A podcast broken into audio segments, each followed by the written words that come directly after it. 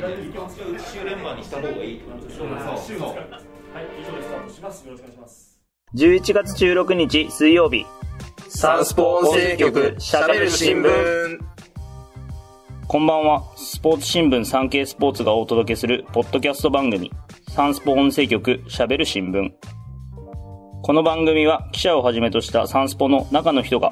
スポーツやエンタメ、競馬、公営競技などのニュースについて曜日ごとのテーマに沿って喋ります。水曜日のテーマは聞きときサンスポ。今話題のあのニュースを記者が解説。現場からのリポートも交え、あなたの知りたいに答えます。ということで、今回は開幕までとうとう1週間を切りました。4年に一度のサッカーの祭典、FIFA ワールドカップカタール2022特集第1弾。今回は、私、東京産経スポーツ編集局運動部のサッカー担当記者である、山下幸四郎と大阪で同じくサッカー担当している村田直人記者、そして、写真報道局の倉久健人カメラマンの3人で開催地カタール、ドーハの、メインメディアセンターからお届けします。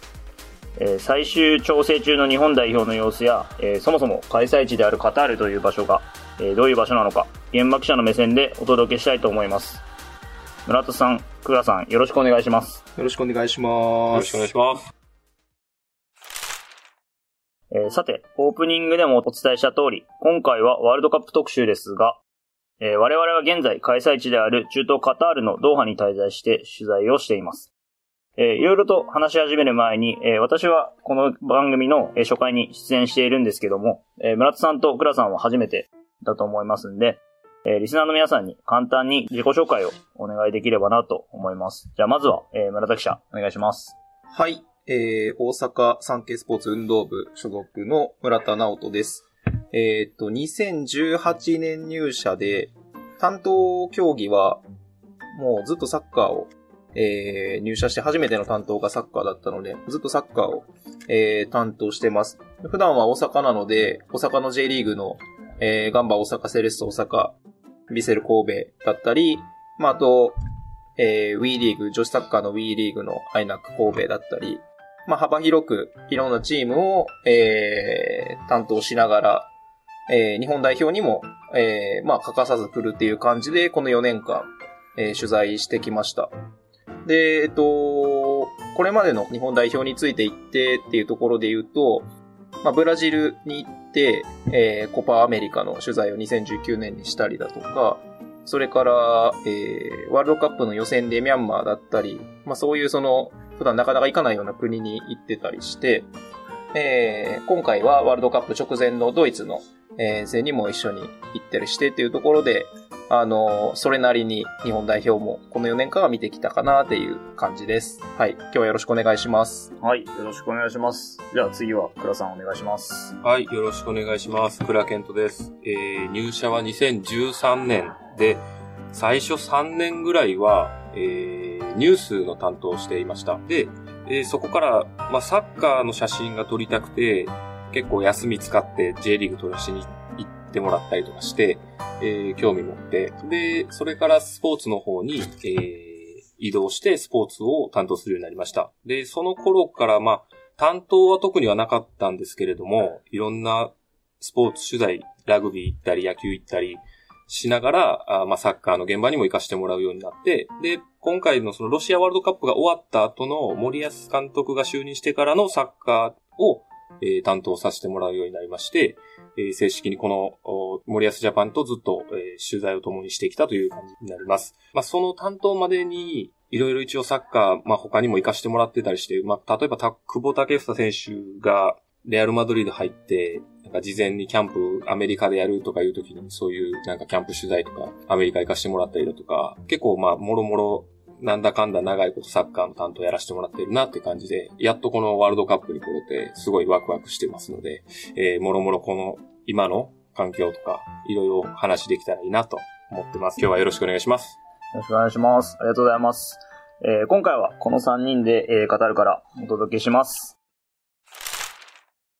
えーでも、そもそもまあ、カタールっていう国はあまり日本人に馴染みがない国だと思うので、えーまずはそういったカタールの国の情報っていうものを、えー皆さんにお伝えできればなというふうに思っています。えー私は、えっと、7日に日本を出発して8日に入ったので、だいたい今日で、えー1週間ぐらいこちらに滞在していまして、クラスさんがその翌日でしたかね？そうですね、山下記者のね、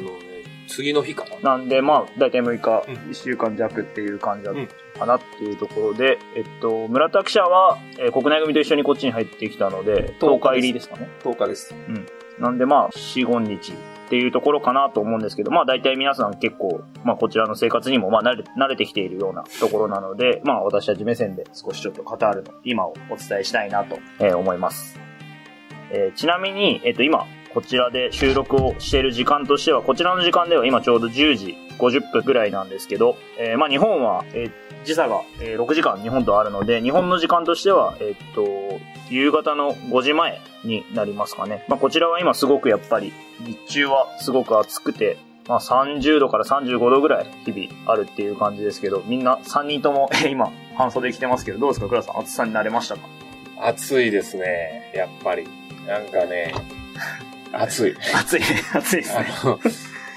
なんでしょう。まあ、その宗教的なこともあって、まあ、あんまり肌出さないようにっていうふうにはいはい。聞いてたから、はいはいはいはい。あの、半袖もあかんのかなと思って、初日長袖、長ズボンやったんですよ。でしたねうん気使いすぎて、死にそうになって。そうでしたね。そう。でも、でも次の日から、あ、半袖着ていいんや、みたいはいはない感じになって、もうだんだんこう、だんだんラフになっていくっていうそうです感じで、あんまり周りの人の目も気にならなくなってきました。はいはいはい。まあ、確かになんかこっちの地元の方はちょっとやっぱり長袖、うん。長ズボンだったり、まあ多い気民族、民族的宗教的な、ああいう服装とかされてる方もいますけど、結局やっぱ外国から来た記者の方、うん。ハーフパンツだったり、うん。半袖だったりがやっぱり多いかなっていう感じですよね。欧米人、ハーパンにた、ね、T シャツ、そうですね。ザみたいなザ感じやから、本当にそんな感じですよね。それでいいんやと思いました。確かに確かはい村田記者はどうですか？時差も結構6時間ぐらいありますけど、夜はよく眠れてますか？そうですね。まあ、あのーなんか疲れが多分見えない疲れがあってぐっすり寝れてはいるんですけど、やっぱりここの、に住んでる人たちは、まあ夜行性というか気候に合わせてその、そう。昼頃に起きて、あの、夜かなり遅い時間まで仕事してたりとか、店も開いてたりっていう感じで、あの、気候に合わせてこう時間が進んでるんやなっていうのはめっちゃ感じますね。で、あの、一回、金曜日やったかな、あの地下鉄乗ろうとしたら、午後2時まで開いてないみたいな。ことを言われて、あの、金曜日と土曜日がなんか、こっちのじ、えっ、と、日にちで休みらしいんですけど、金曜日はあの、昼になるまで、昼過ぎになるまで地下鉄やってませんって言われて、あ、そうなんやっていう感じでね、こっちの、あの、時間のスケジュールで動いてたら、あの、なかなかちょっとこう、噛み合わないところもあったんですけど、まあ、だんだんそういうのも分かってきたっていう感じですかね。そう。確かにあの、ドーハの中にスークワキーフっていうね、大きいあの観光地だったり、まあ、地元の人もたくさん来るような、昔ながらの街並みが広がってる場所があるんですけど、まあ、そこも結構夜になると本当に人がたくさん来るって感じで、一回ね、村田記者と昼に行きましたけど、昼は本当に地元民全くいなかったもんね。うん、全然空いてて快適やなって思いながら、でもまあこの日差しの中歩歩歩き回るのはきついよなっていう、うん。まあ確かに納得する場面もありっていう感じです。そうですだからあそこが本当夜になると本当にいろんな国のサポーターだったり、地元の人たちだったり、本当にごった返してましたもんね、倉さん。この前夜行った時とか。めっちゃ今でした。うん。こんな感じですよね。で、まあ結構本当に食べ物なんかは、それこそそのスークワギーフなんかも食べ物屋さんたくさんありますけど、なんか多国籍というか、まあ、うん正直こっち来てカタール料理っていうカタール料理食べてないですよね。何食べたっけ？一緒に、食べたのは、なんか、なんとか料理シリア料理じゃなかったでしたっけ？あシリア料理か。多分。ただ、やっぱ、そういう観光地向けのところは、値段が高くて、うんうん。これ毎日これで過ごしたら破産するなっていう感覚でした。うんうん。大体だからあれ、50リアルぐらいしましたもんね。うんで今だから50リ、1リアル38円とか40円とかね、大体一一つの料理がね、大きさは結構ありますけど、2000円ぐらいでしたもんね、うん本当に。確かに、物価はやっぱちょっと高めかなっていう感じもしますよね。村田記者なんか昨日、あの、物価についてのコラム出してましたけど。そうですね。なんかあの、水とパンだけ簡単に異様に安く手に入るっていうのが、で、パン屋さんが結構至るところにあって、あの、泊まってるホテルの近くでもあの、なんですかね、パン焼き器が、でっかいのが、あの、見えるようなあの、大きいパン屋さんがあったりして、っていう感じなんですけど、まあ、それ以外のその、まあ、日用品も、まあ、ちょっと高いかなっていう感じるところありますし、あとね、あのー夜ご飯どこで食べようって感じで探していくと、まあ大体入ってみたら、あー、こんな値段か。ちょっと、あー、厳しいなーって思いながら、まあ食べるような感じなんで、あの、そういうところで結構こうなんか差があるっていうのは感じます。ただまああの、交通機関がね、安い。あの、こっちは、あのー入国に必要な早カードっていうのを、あのー持って入るんですけど、それを持ってたら大体バスも地下鉄もタダで乗れるんで、あの、そういうところはね、あのー結構メリハリというか、うん。お金使うところは結構なんか、確かに。多分飯に使うんやなっていううん感じはしますね。まあ、あとやっぱり、イスラム圏の国っていうと、こう、お酒の問題っていうのが、まあ、あると思うんですけど、まあ、倉さんなんかはね、お酒全く飲まれないんで、正直どう、あんまり気にならない。そうですね。部分ではもう普段と変わらずな感じで、その、お酒好きの人がそろそろビール飲みたいって言ってるのを聞いて、はい大変やなと思いながら。そうですよね。聞いてました僕なんか本当、日本にいるときは大体家で一人でも晩酌してる人なんで、結構、まあ、辛い？辛い。まあでもなんか慣れてきたかなっていうのもあるんですけど、でもやっぱり本当に、こっちでビール飲むと一杯1000円以上は少なくともするんで、うん。まあ、ハイネケンとか普通のビールが1000確かにね円以上するんで、まあ、これを毎日はちょっと飲めないなと思いながら、うんまあ、こう、ポイントポイントで飲みたいなって思った時に飲んでいこうかなっていうふうにちょっと今は思ってるところですね。まあ、治安なんかも正直そんなになんか身の危険は全然感じないですよね、この国は。うん、そうですね。なんか、やっぱカメラ持ってると、うんうん。やっぱ他国の出張行った時は、すごい警戒するので、あれなんですけど、あんまりこの国やと、まあ、ちょうどイベントあるっていうのも分かってるかもしれないんですけど、カメラぶら下げてても、そんなになんか、見られるとかもないし、まあ油断すると あれなんですけど、まあ、そこまでヨーロッパとか、その南米とかの方に比べると、まだそんな治安のね、危険な感じはしないですね。そうですね。なんかやっぱりこう、まあもちろんワールドカップをやるからかわからないですけど、うん。やっぱ街中にこう警察官とか、うん。まああとセキュリティの人とか、あとホテル入るのとか結構その、ね、荷物とかを全部こうセキュリティのあの、あセキュリティチェックというか、セキュリティチェックというか、うん。空港入るときにね荷物保安検査場みたいな感じで、あ荷物検査しなきゃいけなかったりとかするんで、ここ入る時もそうやったね。そうですね。大体、あの、FIFA の、あの、管轄のなってるスタジアムだったり、練習場だったり入るときはそういうのがあるんで、まあその辺は本当すごく気を使ってるなっていう感じはしますよね、本当に。まあでも街の雰囲気も本当にどんどんなんていうか、ワールドカップに向けて、まあいろんなところに本当、倉さんと一緒に写真撮りに行ったりもしましたけど、まあいろんなところにサッカーボールの絵があったり、うん選手の写真があったり、もう本当どんどんどんどんこう、うんまあ小さな国ですけど、もうそれが全部サッカー一色になってるなっていう感じはありますよね、本当に。うんなんか、何かともうサッカー、ワールドカップのロゴつけとけばいいかな、みたいな 確か感じで、に。何にでもついてるよね確かに確かに。ついてますね、本当に。なんか村田記者なんかは面白いもの見つけたりしましたか？街歩いてて。そうですね。なんかあの、スーパーキーフにその、行った帰りかな帰りというか練習場に、日本の練習場に向かうときに、結構、まだ来て2日目なんで大会開幕から10日前とかだったと思うんですけど、あの、ポルトガルのサポーターが結構100人ぐらい集まって。旗振ってっていう光景を見て、あの、サポーターの方もこんなに早くから来るんや、みたいな。早いよまだ早いですね。まだ試合始まってないぞっていう、10日前やぞ、みたいな。あの、感じで、やっぱりその各国、これがお祭りやって言って、サッカーのために理由もつけて、ドーハ遊びに行こうっていうような、あの、人は多分、どの国にもいるんだろうなっていうのを結構感じましたね。なんならまだ多分ポルトガル代表選手とかも入ってないぐらい。代表の選手が入る前から来て楽しんでんなっていうのが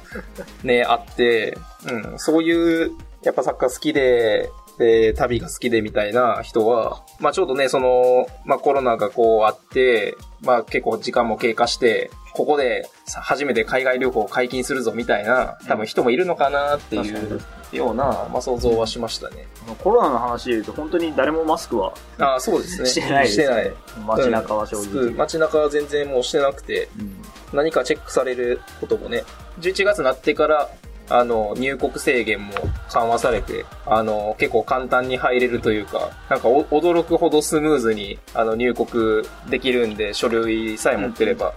うん、っていうところでもなんか不便な感じは全然ないですね。まあ確かにそういう意味ではこれから来るサポーターのね、日本のサポーターの人なんかも結構スムーズに、うんまあ心配なく、PCR 検査もいらないし、早カードさえ持ってればって感じで入ってこれるかなっていう感じですよね。はい。まあ結構こんな感じで、まあ街の様子とかいろいろちょっと話していったんですけど、まあ今度はじゃあ、えー代表の練習の様子なんか、まあちょっと話していければなと思うんですが、まあまだね、ちょっと全員あの選手が揃ってなくて、そんなに本格的な練習っていう感じでは、まあやれてないかなとは思うんですけど、まあ昨日なんかは久保選手だったり、まあ柴崎選手、富安選手、田中碧選手、まあ海外組も徐々に入ってきて、まあ富安選手なんかはね、怪我なんかも少し、ね右もも裏かなの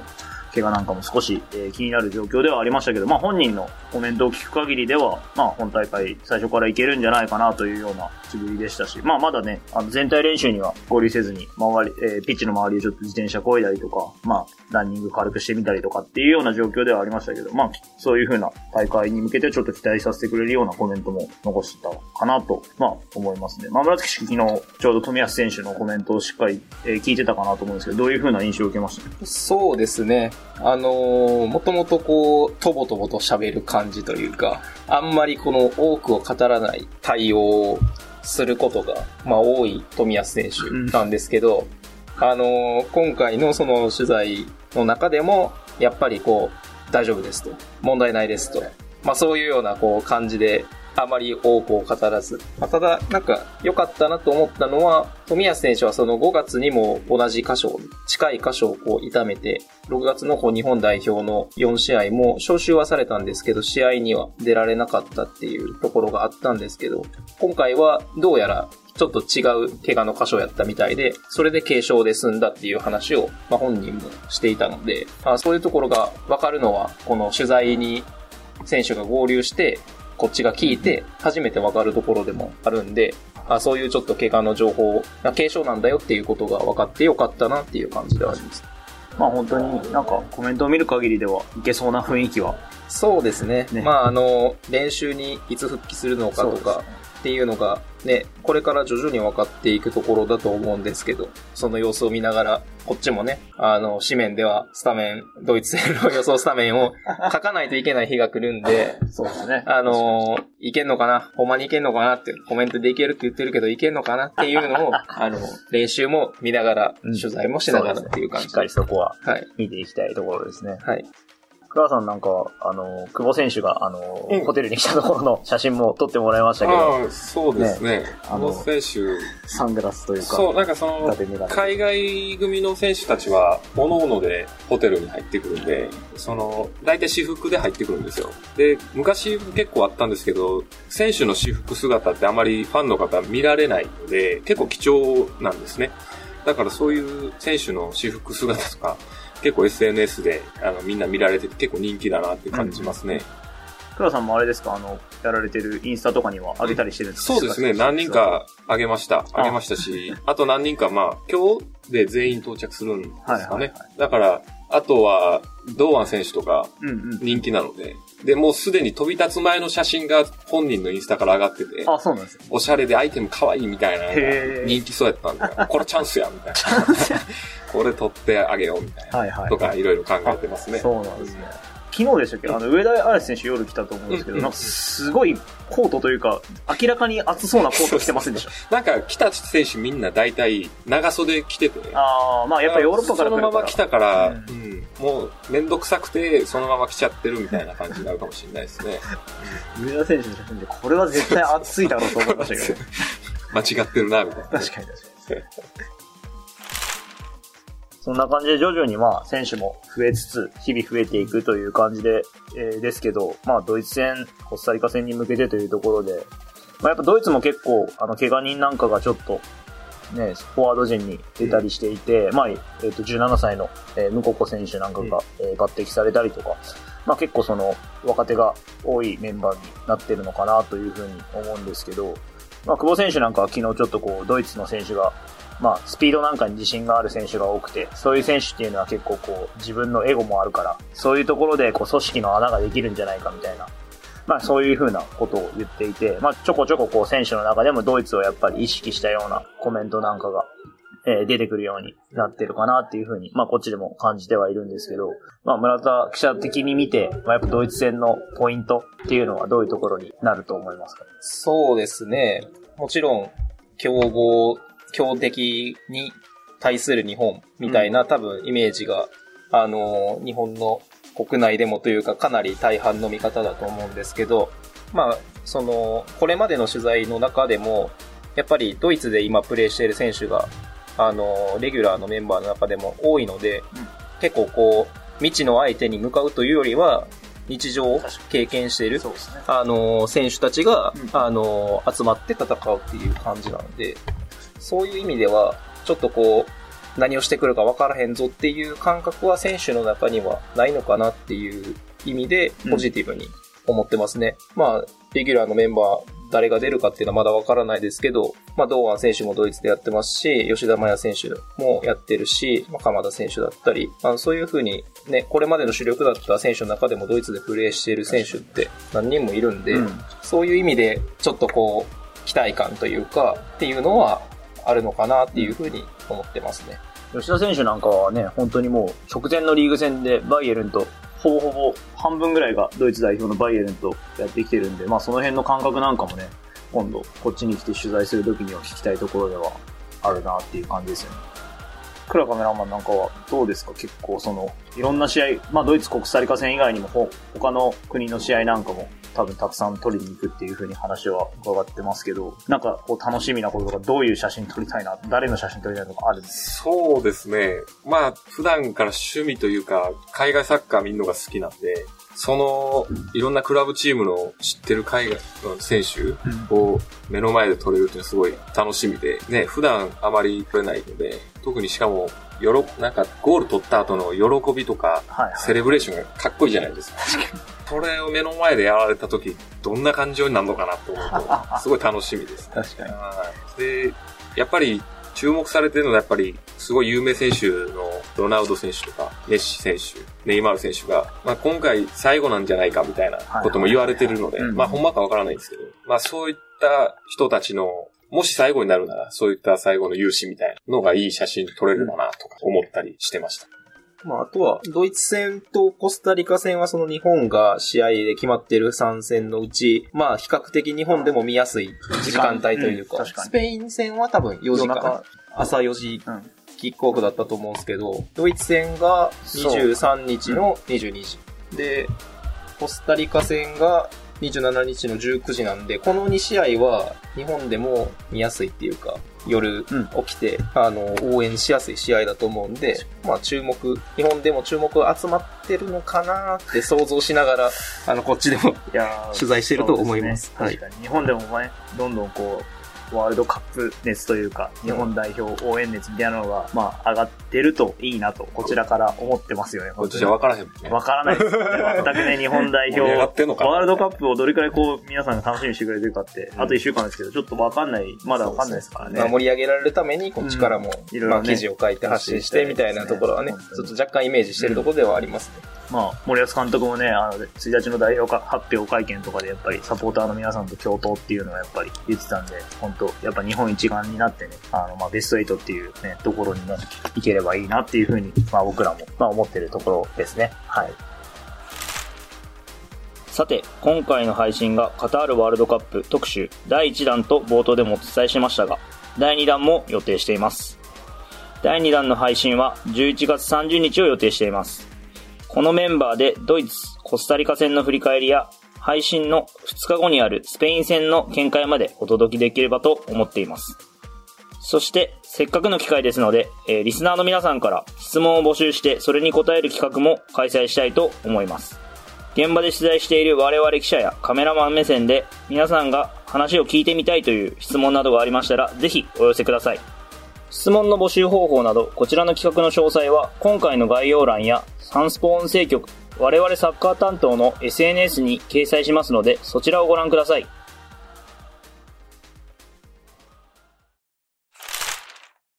今回お届けした内容の関連記事は、産経電子版産経スポーツ、または概要欄のサンスポウェブへのリンクからお読みいただけます。また、番組では皆様からのご意見、ご感想をお待ちしています。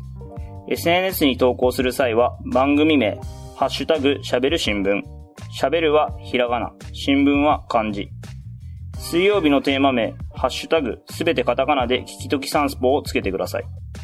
SNS 以外からは概要欄の専用フォームからも送信可能です。毎週月、水、金曜日の午後5時より配信中。サンスポ音声局しゃべる新聞。あさって金曜日は耳寄りサンスポ。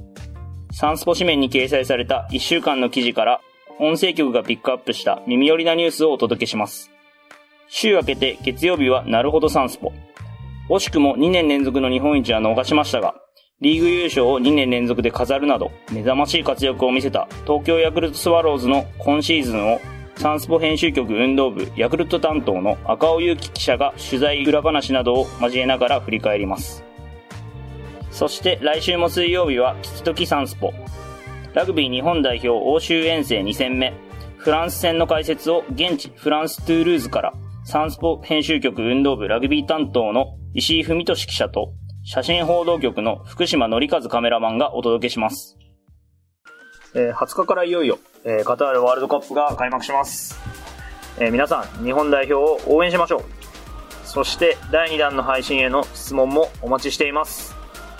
今回は、えー山下幸四郎と、村田直人と、倉健人で、えーお届けしました。えーありがとうございました。ありがとうございました。